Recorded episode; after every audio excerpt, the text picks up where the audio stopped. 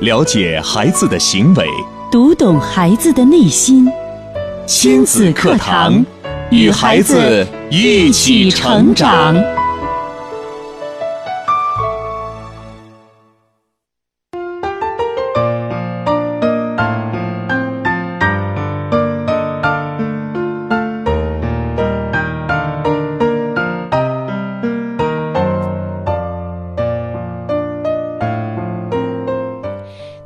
子课堂，做智慧父母。北京时间九点零六分，上午好，听众朋友，欢迎您在每天的同一时间来锁定频率，收听由普康好女人冠名播出的亲子课堂节目。我是主持人吴化。您可以通过现在多种方式收听到我们的直播或者录播节目。您可以通过微博的微电台在线收听，或者手机下载蜻蜓 FM 客户端、喜马拉雅客户端收听当天的节目。在收听节目的过程当中，微博、微信的两种方式为您开通。新浪微博，您可以关注“迪兰路言亲子课堂”，在今日的话题帖后直接跟评论，或者腾讯微信添加“亲子百科一二三”。亲子百科是汉语拼音的全拼，一二三是阿拉伯数字，直接加关注，通过语音或者文字的方式参与进节目互动。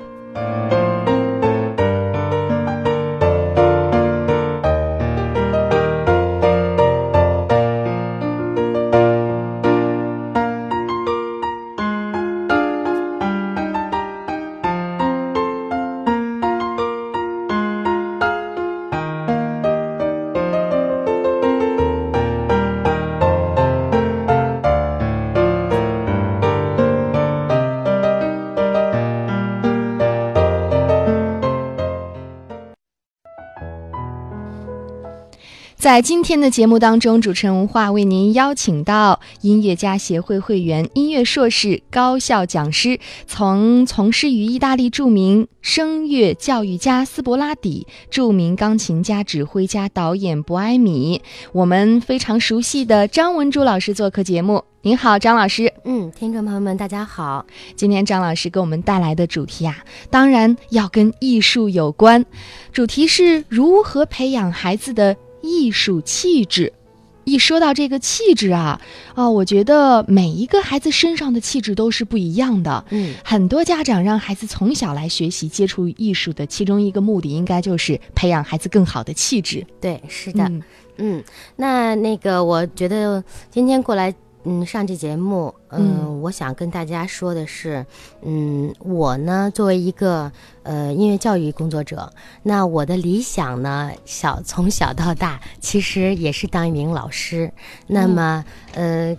嗯，现在呢，我成为了一个音乐教育工作者，我就觉得，嗯，实现了我的理想。对。那么，嗯，很多人呢，他们让孩子去培养自己的艺术气质，并不是为了让孩子以后成为一个呃音乐教育工作者，或者是成为一个音乐家，嗯，或者成为艺术家。嗯，那呃，很多人就这一段有很多的朋友问我，那你们嗯专业的老师，呃专业的那个 等于说平时我们要听音乐，专业的呃这些知识，我们怎么才能从一个白板，也就是从一个普通人的角度去去了解？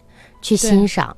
那我今天呢，给大家带来的这个主题呢，其实是，嗯，怎么去欣赏，嗯，音乐，嗯。那么，嗯，一提到欣赏音乐呢，我们可能很多人就会说，哎，嗯，交响乐，歌剧，嗯 嗯，好像非常的，是觉得离自己的距离有些远，而且，嗯，觉得那就是个黑洞。就是深深不可测的，对。然后觉得，嗯，我让我听那个交响乐，我听不懂，嗯，算了，我还是不去听了。或者是有的人说，哎呀，我听不懂，我还要继续的坚持去听。或者是我如果听不懂的话，我可能就会被别人分成三六九等啊。嗯，你没有贵族气质，你的贵族气质，嗯，就是来自于能听懂这些所谓的高雅音乐。我觉得，嗯，刚才我说了一个词叫“所谓的”，嗯，其实，嗯，你说高雅音乐，嗯，它高雅吗？嗯，流行音乐、通俗音乐，它就不高雅了吗？嗯其实不是的，啊、就跟我们 我们呃听到，比如说呃汪峰的大花轿。那就那那那我们平时我们这种专业的音乐工作者肯定是嗯从事专业，我们嗯很少去听。但是你说我们听不听？我们大街小巷放的都是这种歌，我们也会听。嗯嗯，那什么音乐能让人觉得时间听得更长一些？什么音乐觉得哎听的时间更短一些？也可能在多少年以后，或者百年以后，《大花轿》嗯，或者是刘欢的《弯弯的月亮》这两首歌，你们觉得哪一首能听的时间更长一些？这个不好说吧？对，是的，嗯，其实没有一个界定。对，那弯弯的月亮呢？嗯，有些人觉得，哎，听起来很舒服，然后心情很好。那大花轿呢？哎呀，我听起来很激动呀。嗯，嗯很还有很多，嗯，我们的外来务工人员，他们就觉得，哎呀，这个就是我们那儿的感觉啊，就是我们那个村子里边那种热闹的气氛对，对啊。其实这个东西可能到百年以后就会变成中国的古典音乐，哦，甚至是经典。我觉得每个人他的欣赏水平不一样，对，就好像我们吃美食品品鉴美食一样，是的。啊，每个人口味不一样，是的，那如果说就是那个刚才吴话说到，嗯，欣赏水平，对。这个水平呢，呃，很多人也是会觉得呀，我水平是不是不高呀？我的水平是不是很很低呀？哦，其实，嗯，也不可以这样界定的，嗯，因为音乐呀是不可能听得懂的。如果听懂了，它就没有神秘感了，它也不叫音乐了。嗯，一直以来大家都觉得，嗯，音乐要听得懂，要给它赋予一个思想，要给它赋予一个什么样的故事。听不懂还听它干什么呢？那我现在给大家讲一个，可能就是现在所有人的这个固化思维呢，就是来自于，可能是来自于这一这个小故事。这个小故事是什么呢？嗯嗯，就是在呃古代，古代的时候呢，有一个人呢，有一个人他是嗯，就是也是比较喜欢弹古琴，嗯，他呢叫什么？叫俞伯牙。俞伯牙，嗯，他他特别喜欢弹古琴。有一次，他就在山间，有流水有山间，然后弹他的古琴。嗯有一个人呢，哎，从这儿呃过了，他叫钟子期。嗯那钟子期过了，嗯，从这儿过了，他就哎听一耳算罢了，嗯，结果他听到以后，哎，他就抒发感情啊，对。他就抒发了一句他自己的想法，嗯。嗯，啊巍巍乎若高山，嗯。哦，那个俞伯牙就说，哎呀，你太懂我了，我刚才弹的这一段就是高山，就是我要描写高山，遇到知音了，然后，嗯，伯牙呢又弹了一曲，弹了一曲以后，哎，这个钟子期又说，嗯、那个呃，他说，呃，巍巍乎，呃，西江河，啊呀，他觉得呀，你太懂我了，我这会儿说的就是江河流水，对，嗯，其实这是什么呢？这是他当时的心情。呃，而不是说他这个音乐能表达出来什么，嗯呃，所以这就造成了最后这个钟子期呢就去世了。嗯去世了以后呢，俞伯牙就认为从此再也找不到我的知音了，对，不懂我了，他就把琴给砸了。那么从从那以后呢，大家就认为哦，音乐是要能听得懂的，呃我要有这样的，我要有这样的那样的理解。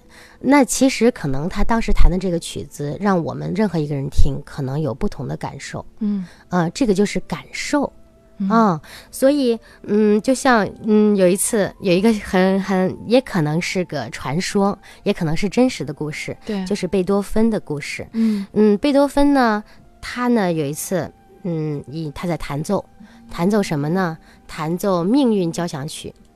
嗯、命运交响曲》呢，嗯、我们现在嗯、可以呃可以听一下，感受一下啊可。以让那个主持人放着放着，然后跟大家就是讲这个故事。好，嗯我们来听一下。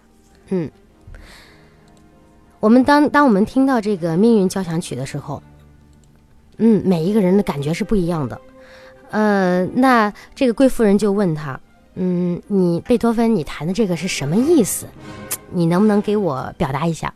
然后贝多芬看了看他，嗯，又给他弹了一遍，弹了一遍。贵夫人说：“你能不能给我讲一下是什么意思？”贝多芬又弹了一遍，弹了一遍，告诉他就是这个意思，我想表达的就是这个音乐。没有什么意思，贵夫人说：“哎，真是奇怪了，我怎么听不懂呢？你这么神秘呀？嗯，可能我的水平不够。”然后就走了。嗯，其实呢，贝多芬当时的这个心情，嗯，他是，嗯，可能会有一些这种，嗯，所谓的我们说的了解的命运交响曲的这些成分在里边。嗯，其实他只是说当时呀。我的情绪到了，我就要写一个这样的曲子。嗯嗯，真正的去定位它，其实它也没有真正的去定位。嗯，所以说，我们听音乐呢，也不要把其实不不可以给把大家分成三六九等。对，嗯，这样的话呢，就等于你把自己砌了一堵墙。嗯嗯，你把把自己给呃推出了这个墙之外，你和音乐呢，嗯，隔了这堵墙以后，你就觉得音乐，哎呀。嗯，我不可以去触摸那些、触碰那些高雅的所谓的高雅音乐，因为我可能一辈子也了解不了。嗯，其实不是的。呃，每一个人，今天我们要讲的呢，不是流行音乐，也不是通俗音乐，因为流行音乐、通俗音乐的欣赏能力，就像嗯，这个小鸭子。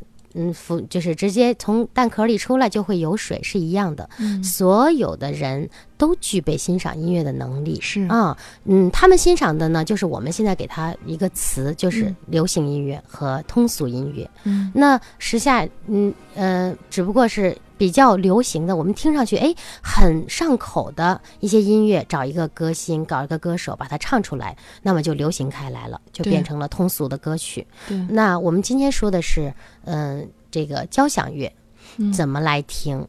哦，刚才张文卓老师也是给我们举了一些例子啊，比如说通过典故啊、故事啊，让我们感受到，其实音乐它虽然分了很多种不同的风格和类型，但是如果说让我们去欣赏的时候，没有必要非要给它我。只欣赏这一种，其他我我不去碰触。呃，我们应该是多方面、多种类的全盘去吸收的。嗯，对对。呃，那今天带来的主题是培养孩子的艺术气质。您刚才说到的这一点，是不是也特别的关键？就从小让孩子呃更多的吸收多元素的音乐。是的，嗯，这个呃所谓的为什么说这个艺术气质的培养，在国外呢，我们一直其实我们中国人呢一直认为，哎呀。这个高雅音乐、贵族气质，就是要去欣能欣赏得懂，呃，能听懂，能音乐会啊，包括一些呃，就是所谓的高雅音乐，嗯，也就是交响乐呀、歌剧啊什么的，嗯，这个就是所谓的艺术气质、贵族的音乐气质，嗯，其实简称也是贵族气质，对，呃，觉得我的孩子如果能听懂这个呀。他就有贵族的气质，嗯，即使我们家可能没有那么的富裕，啊，我们可能嗯没有那么多的呃那个经济经济方面的呃食粮，但是我们现在我们有精神食粮，嗯。啊，我觉得我我的女儿我的孩子或者是我本人能欣赏到这种。我就跟他们能平起平坐，这是精神上的平起平坐，也就是精神上的贵族。哦，今天张老师也带来了很多，比如说交响乐啊、古典音乐啊。我们稍事休息一下，呃，广告之后我们继续回到今天的节目当中。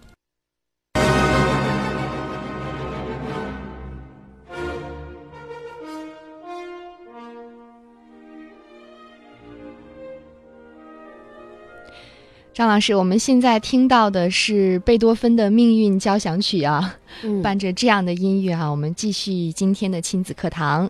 今天亲子课堂节目主持人吴华为您邀请到张文珠老师来分享如何培养孩子的艺术气质。刚才说到了古典音乐。啊，这么好听的交响乐，好像平时在我们的生活当中很少出现啊。嗯，那接下来咱们就应该通过张老师带来的这些音乐，嗯，我们要说一说如何才能更好的去欣赏这些音乐。嗯。如何才能欣赏音乐，然后培养您的贵族气质？嗯嗯，那是这样。我们过去呢，不是跟音乐都赋予它有故事的内涵，嗯，包括它有什么意义在里边。其实这个给后人呢带来了很大的压力。嗯，也就是说，我认为这个歌曲我必须得理解，我必须得能听得懂。这个我才算是懂音乐，嗯才算是爱乐者。其实不是的，嗯，那我们在那个过去呢，呃，很长一段时间，很多人都说，哎，我在听音乐。其实听的音乐是什么呢？是带歌词的歌曲。嗯就说，哎，我今天很喜欢听这首歌，很喜欢听那首歌。那为什么说是这个？其实算是歌曲，其实不算是纯音乐，嗯也就是所谓的我们听的器乐曲，呃，那个轻音乐嗯啊。那像歌词里边，比如说像呃罗大佑，呃，穿过你的黑发，我的手，哎呀，乌溜溜的眼黑眼珠，啊，你的笑脸，哎，听上去很美。那如果这样的话，我们就觉得，哎，这首歌很好听。其实那个是文学，那个不是音乐。嗯我们如果把这个歌词拿掉，哦，听到的这首歌，那下面我们可以听一下，有一嗯，有这首歌呢叫《绿袖子》，嗯、让大家听一下。这首歌呢，嗯，其实它只是很好听，嗯。没有什么意义在里边，只是但是流传的很多年了，哦。嗯、也可以把它赋予歌词，有很多人也把歌词给它填上了。哦但是这个歌词呢，都是出于个人的理解，啊，才有了这个后来的歌曲。嗯，一开始呢，其实还是，嗯，有大量的时间，每一个人每一周或者是每一个月，嗯。有那么几天，你听到这种纯音乐，嗯。你会觉得，哎，心情挺美的嗯啊，我不用去再去考虑这个歌词是什么，他这会儿唱的是什么，我要去想象，我就是听这个音乐就觉得很美就可以了。不嗯管你你你如果觉得哦这首歌我听着不好听，那你就可以不听。嗯你觉得哎好听，这会儿我心情很舒服很愉悦，你不用管它听懂了没有听懂，你只要觉得好听就是听懂了。嗯，好，我们来欣赏一下，看看是不是似曾相识。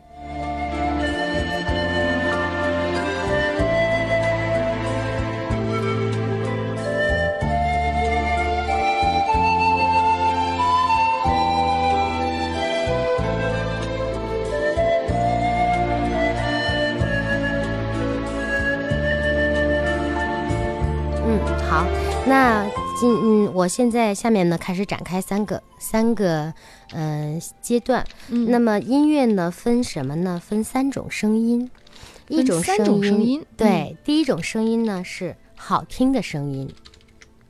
好听的声音呢，呃，我们音乐的手段很多，有什么和声啊、音色呀，嗯、然后调式啊、旋律啊，这些都是我们的专业术语。嗯那好听的音乐呢，嗯，就就是刚才我们听到的这种绿袖子对，啊、就是觉得你个人认为好听，就是好听；嗯你个人认为不好听，就是不好听。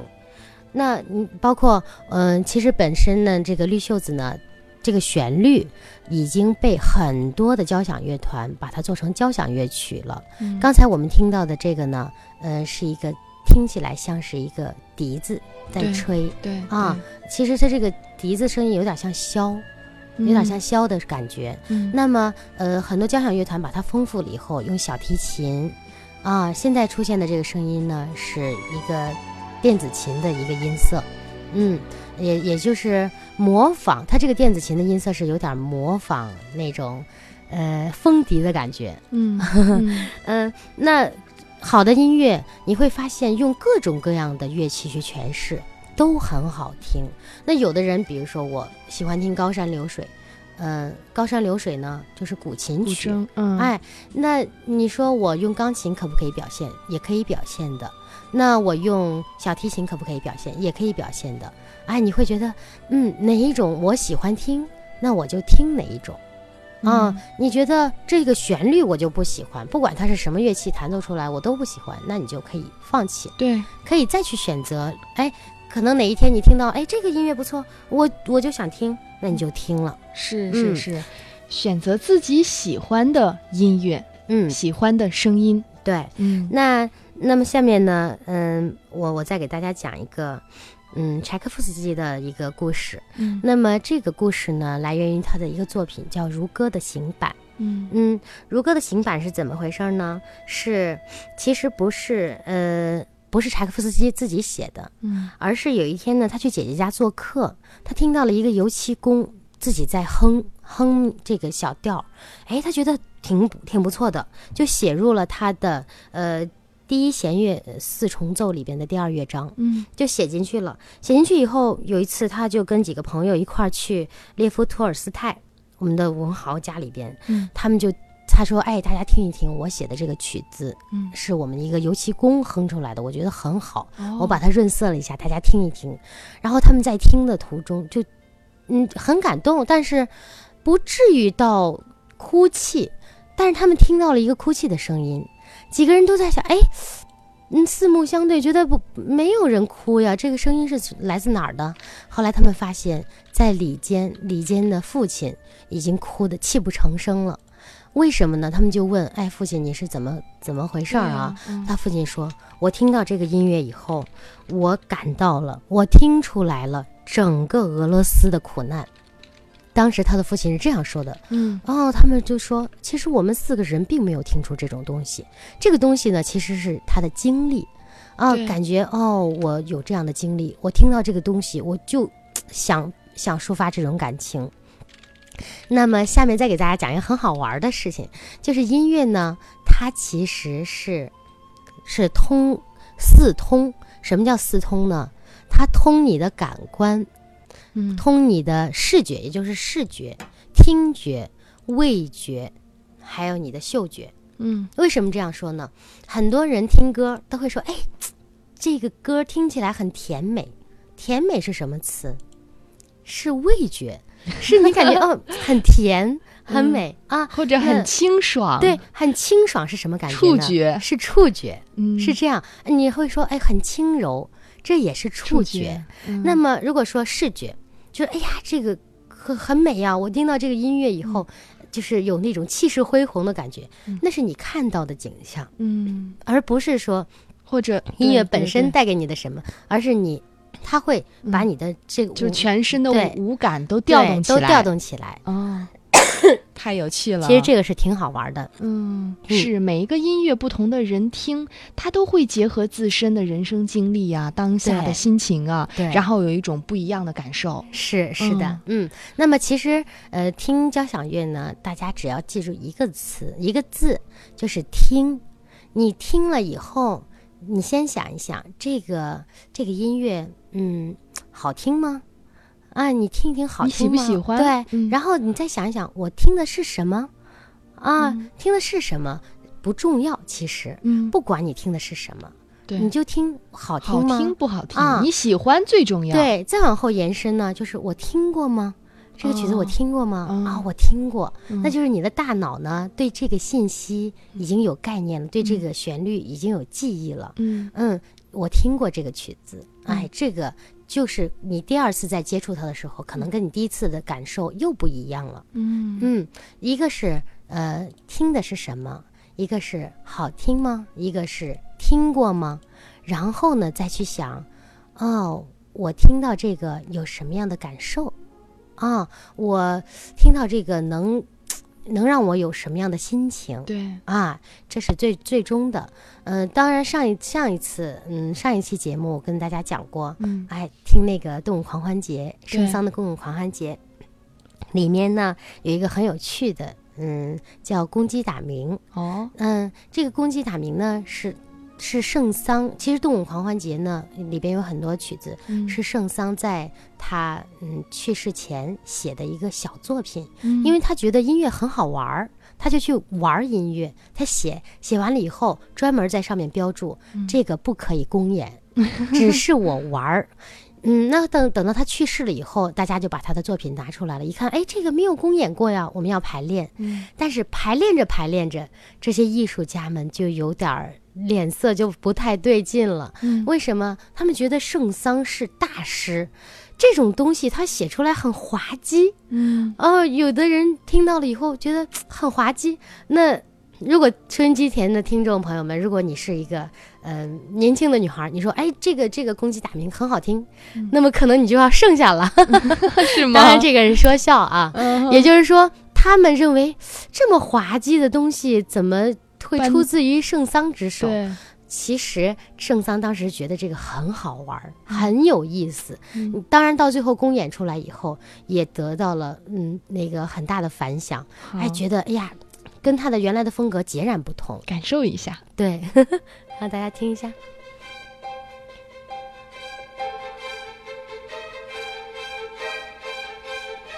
它就像什么呢？像两只公鸡，一只公鸡在 在打鸣，另外一只公鸡在跟它呃在在跟它交谈，或者是在跟它斗。嗯，一群公鸡一起叫，然后这一只公鸡在打鸣，很好玩的一个一个音乐。嗯，所以刚才说到了听声音，你喜欢是最重要的，包括音乐可以给我们人人的身体哈五官都调动起来。那还有其他的阶段吗？嗯，在欣赏的时候，有的。刚才我说的这个就是第二个第二个阶段，就是好玩的声音。嗯嗯，也就是说，你觉得这会儿。嗯，就比如说我女儿在家，嗯，她说那个，呃，那天她看到她的爷爷奶奶、姥姥姥爷坐在一起玩儿，我们打牌，然后她就唱自己编，就说姥姥和奶奶坐在一起，什么就是有调的，自己有调的，然后爷爷和姥爷坐在一起，大家很开心，就唱了一首小歌。对，哎呀，我就觉得太好玩了，这就是好玩儿，你自己觉得身心愉悦就行。哎，你自己觉得这会儿我哎，我我有个这样的事儿，我就哼出来。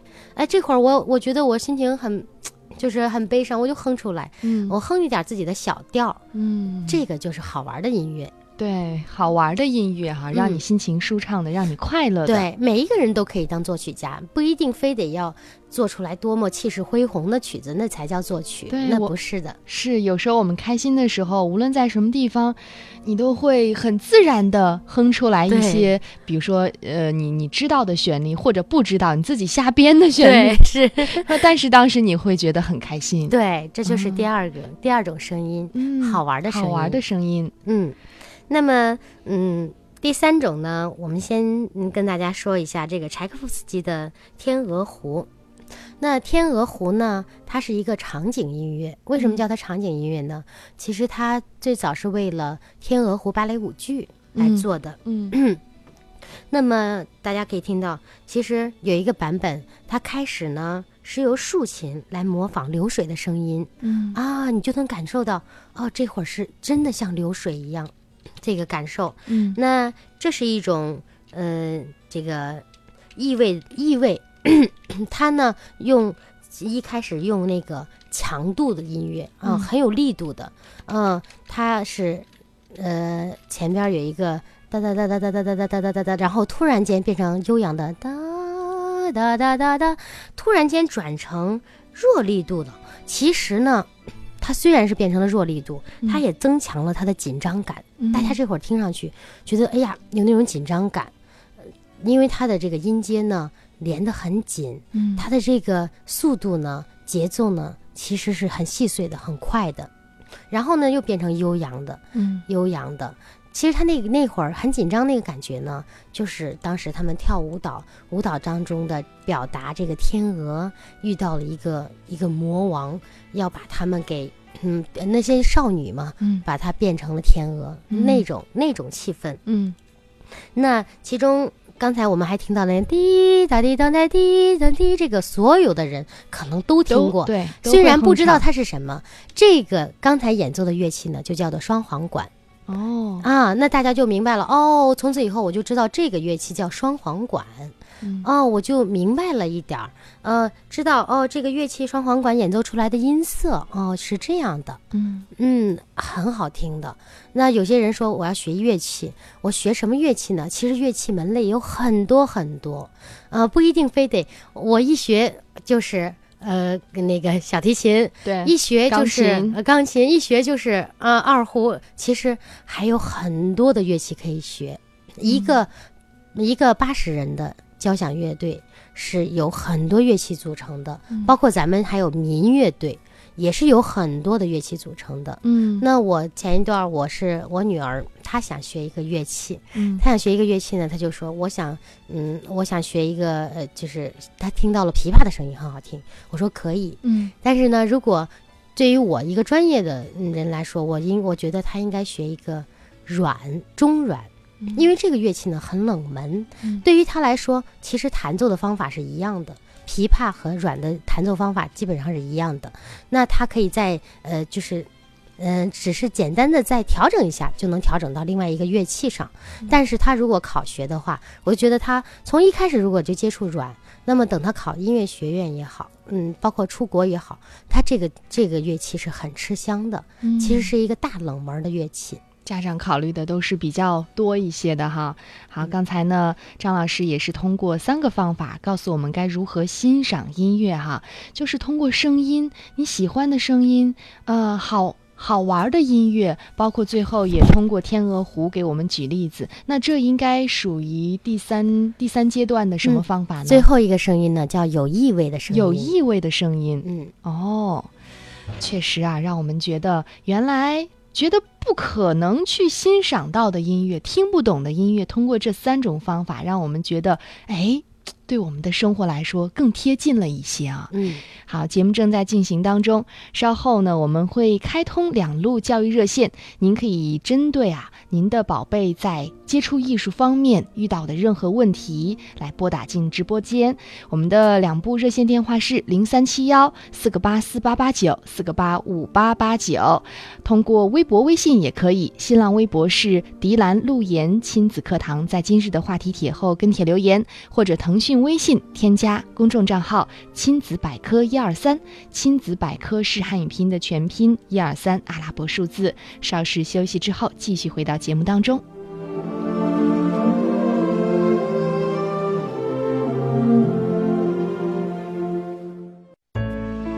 了解孩子的行为，读懂孩子的内心。亲子课堂，与孩子一起成长。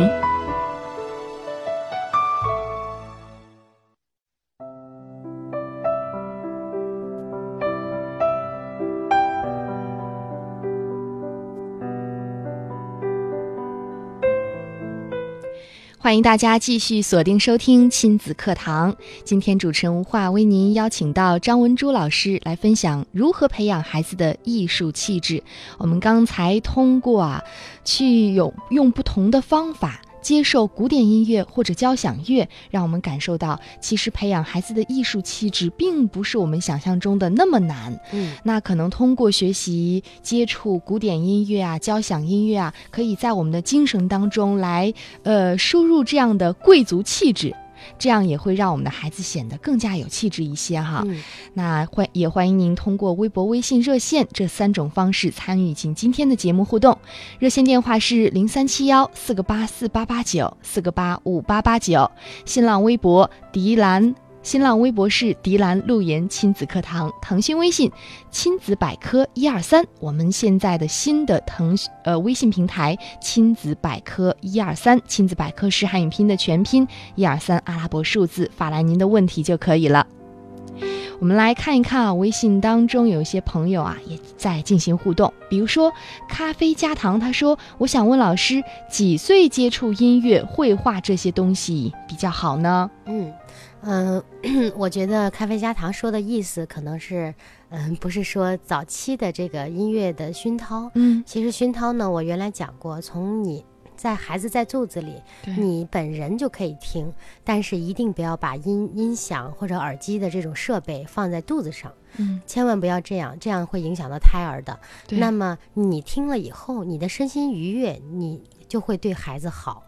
那么等到他出生了以后，从他的零到嗯零到基本上是零到三岁，嗯哎，这个之间就给他听不同的音乐，你嗯就可以可以让他就是带着他蹦蹦呀、跳跳呀。那么从其实我的我的女儿，不管她从几岁，我都会去跟她讲，嗯比如说，哎，现在你听到的是，呃，钢琴弹出来的声音，美不美呀？我会问她。然后呢，嗯、有的时候我会问他，哎，这会儿是小提琴嗯拉的声音，嗯这小提琴的声音是这样的，跟钢琴不一样，我就会跟他讲。那所谓的跟咖啡加糖说的这个接触音乐，包括绘画呀，嗯嗯，其实艺术呢，它本身就是分很多很多种，比如说那视觉方面的就是美术、建筑、这一类的。那那个听觉方面的就是音乐，语言艺术方面呢，就是我们的主持人呐、语言呐、嗯这一类，它是抽象的，对，呃而，而且要表达自己固定的这个呃分思维的。嗯固定的思想的。那呃，从几岁真正的可以去正式的学习？呃，我个人认为四岁以上。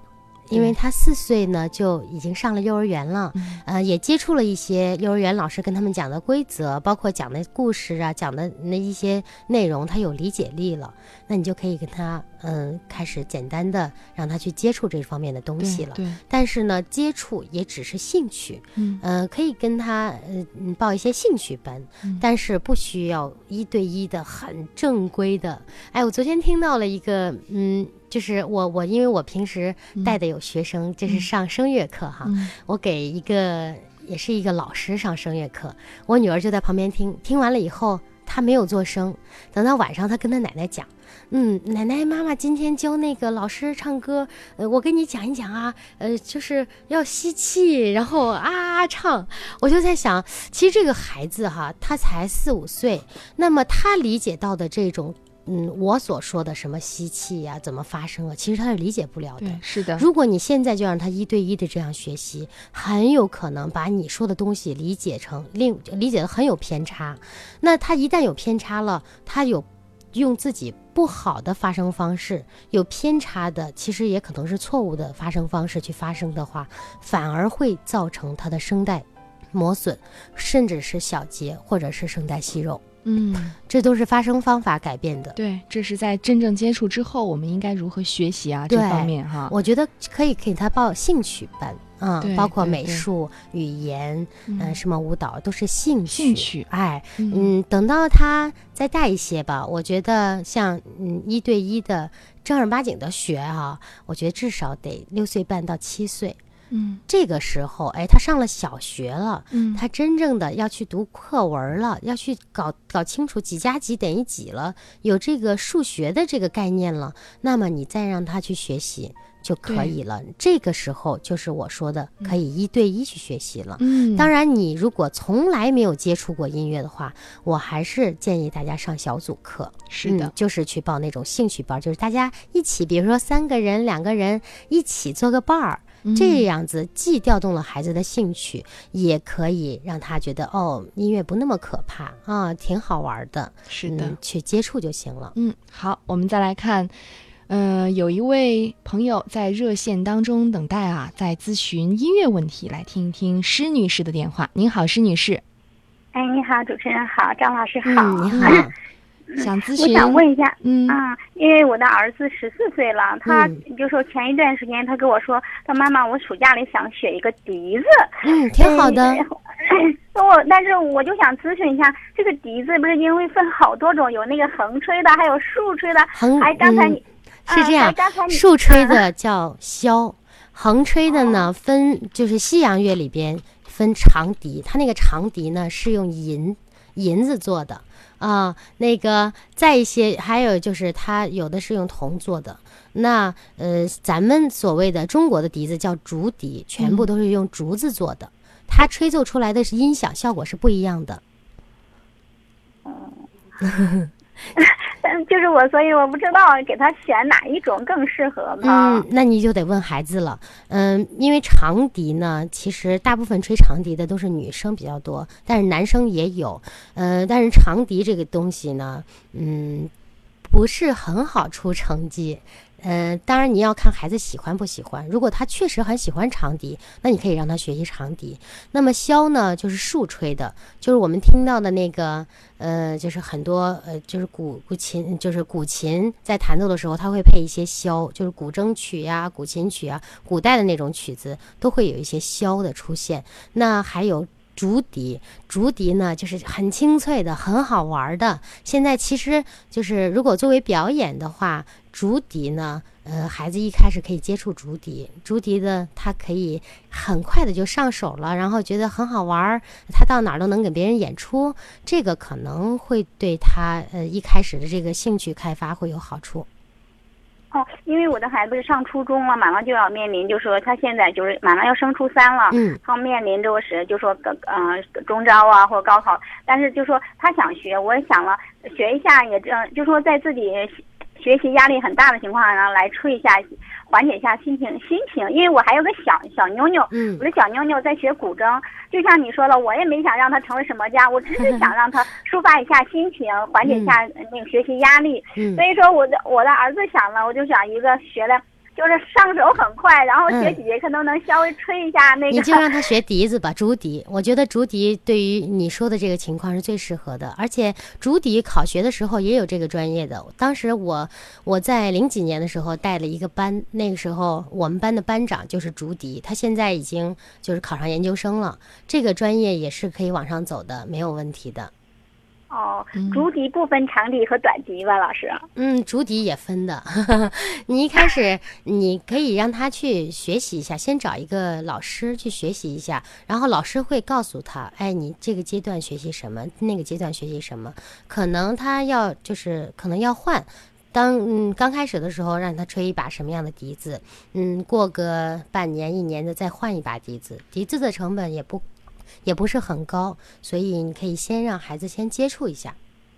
因为不是我们是出现一个什么情况？因为我的孩子不在郑州上学，他在濮阳那边上学，嗯，然后他只能暑假里回来，因为可能濮阳那边嗯、没有这种或者怎么样，然后他只能暑假里回来一段，然后就说在这家里待一两个月，所以我就想找一个非常简单而且一学了，就说了暑假里就是假期里回来学一下。嗯，嗯，你就让他学竹笛吧，竹笛这个暑假估计就差不多了。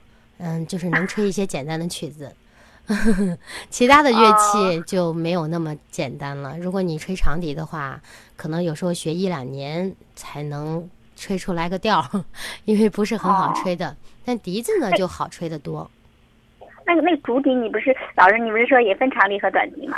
嗯，竹笛它是这样的，它的长与短就是音色不一样，它有呃中音笛，有低音笛，有高音笛，它只是音色的不同，这个没有关系。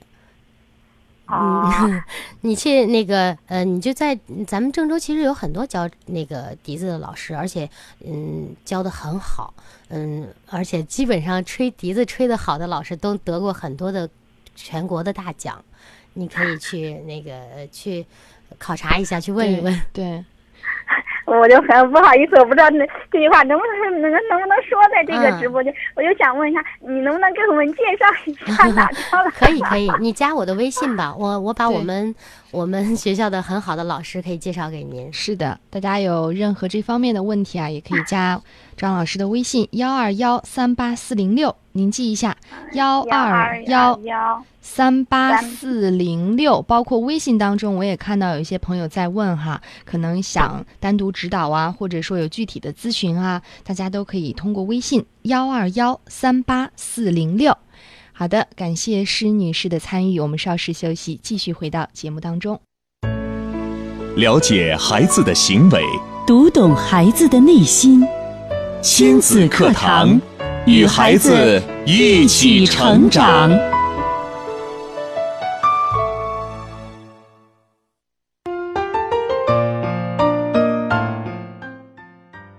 继续回到亲子课堂的节目当中，我们来看一看微信、微博当中大家的问题。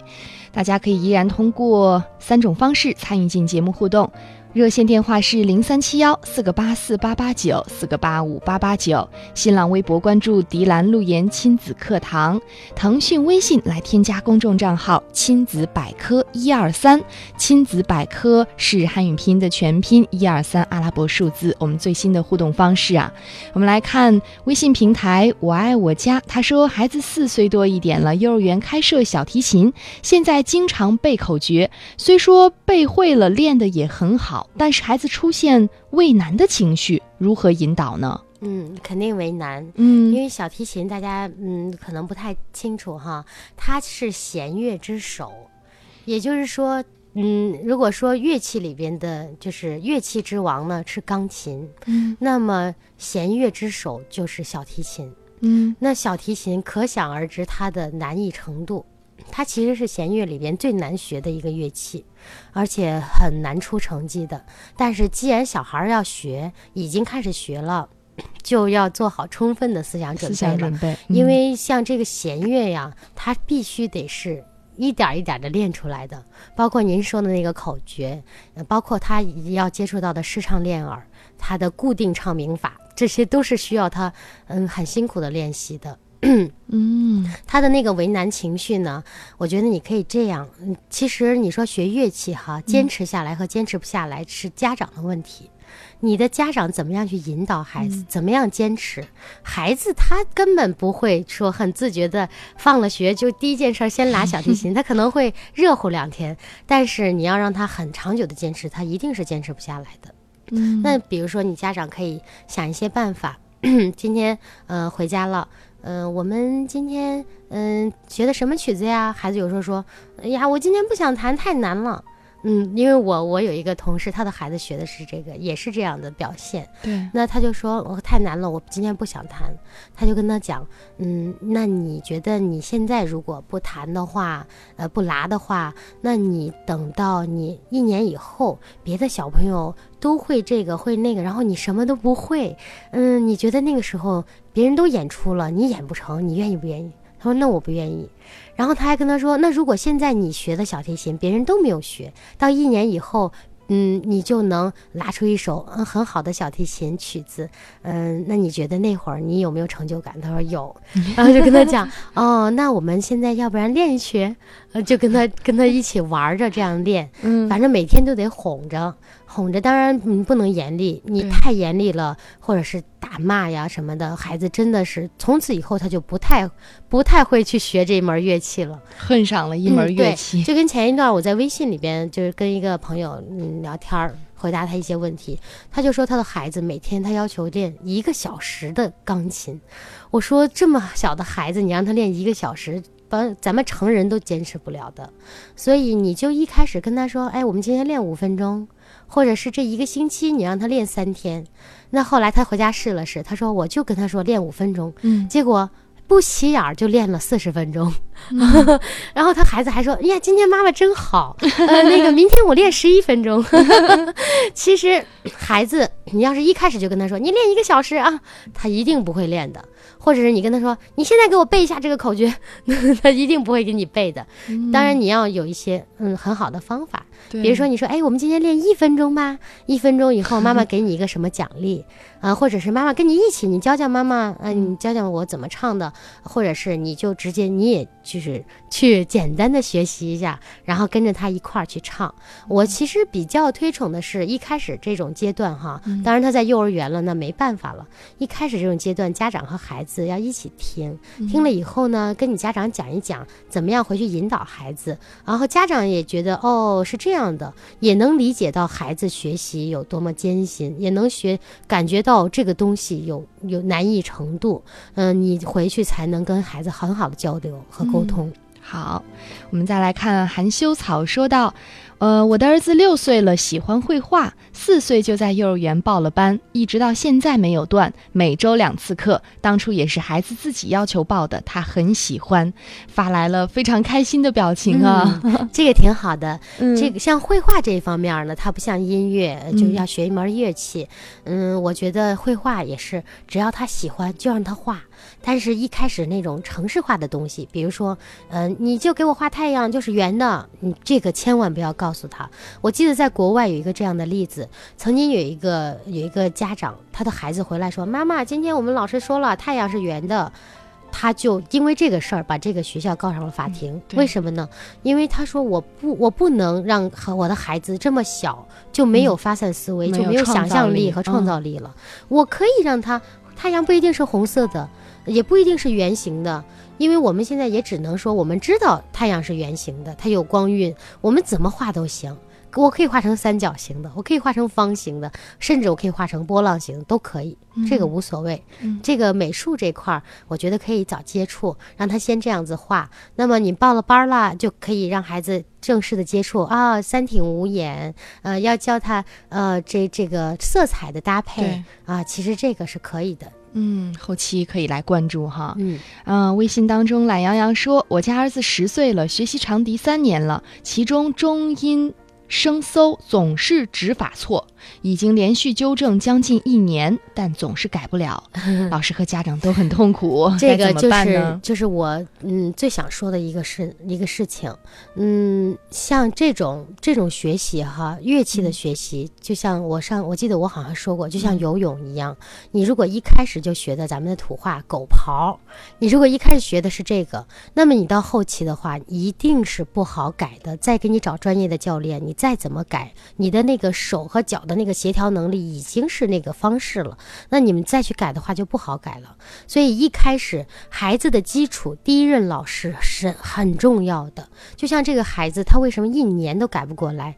其实，就像那一天，我有一个朋友，他是学扬琴的，他是那个他的脚的摆的姿势，包括你的手的姿势，包括你的坐姿，他的这个老师很专业，都跟他讲了。